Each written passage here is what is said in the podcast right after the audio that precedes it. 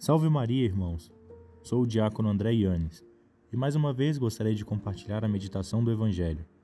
Mas antes de meditar sobre o belíssimo milagre que faz nosso Senhor no Evangelho, gostaria de lembrar-lhes milagres um pouco mais antigos.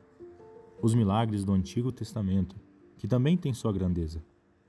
Em Êxodo, capítulo 14, versículo 21 ao 22, diz: Então Moisés estendeu a mão sobre o mar, e o Senhor fez retirar o mar por um forte vento oriental toda aquela noite, e fez do mar terra seca, e as águas foram divididas, e os filhos de Israel entraram pelo meio do mar em seco.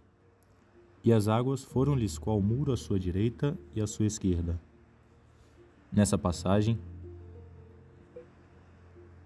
Nessa passagem estavam os filhos de Israel fugindo dos egípcios, fugindo da escravidão.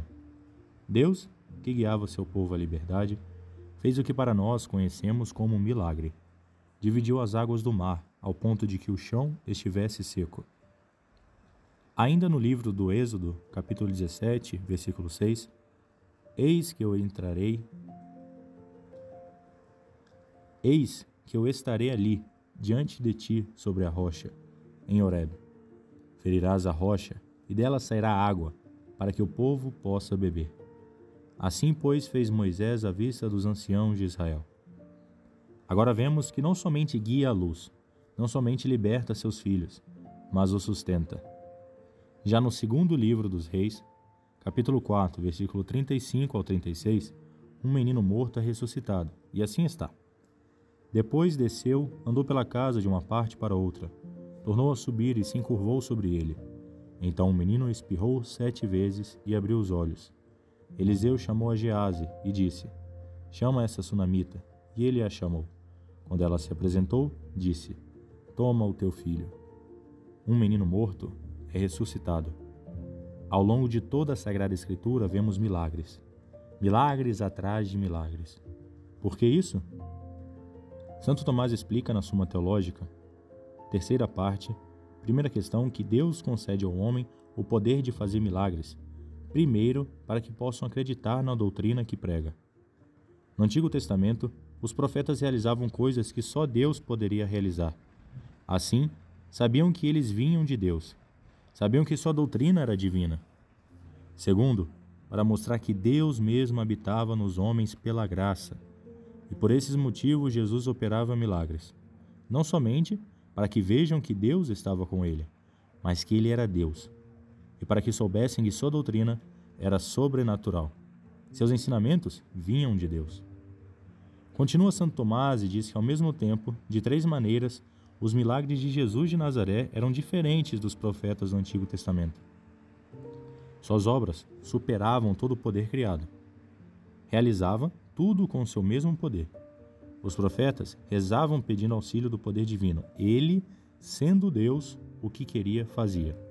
E terceiro, por isso, sendo Deus, confirmava sua divindade com seus próprios milagres. Mas Jesus realizava seus milagres em algo, e no caso do evangelho de hoje, em alguém. São João Crisóstomo vai dizer que são dignos de admiração os homens que levaram o paralítico até Jesus, já que as portas estavam fechadas. Que esforço fizeram para apresentá-lo a Jesus? Sabiam que ele deveria apresentar-se ao Salvador.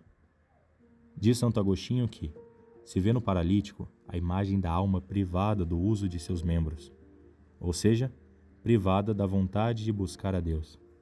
É impedida de se aproximar pela multidão de seus pensamentos, até que se levanta o teto, isto é, o véu das Sagradas Escrituras, e por isso chegam a conhecer a Cristo isto é, descer piedosamente à humildade da fé. Somos o paralítico, queridos irmãos. Sabemos que Jesus realiza milagres infinitamente superiores aos milagres do Antigo Testamento, mas nossas más escolhas nos tiraram as forças para caminhar até Ele. Portanto, sigamos o conselho de Santo Agostinho.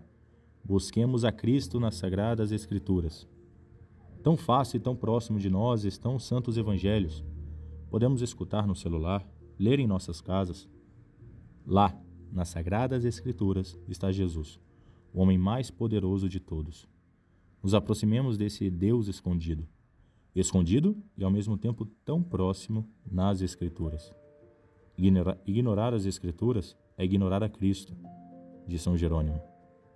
Peçamos a Nossa Senhora, ela que recebeu Cristo em sua alma antes de recebê-lo em seu ventre, a graça de irmos até Ele, independente se estão fechadas as portas, e assim acompanhemos a Cristo até o fim de nossas vidas. Louvado seja nosso Senhor Jesus Cristo. Para sempre seja louvado.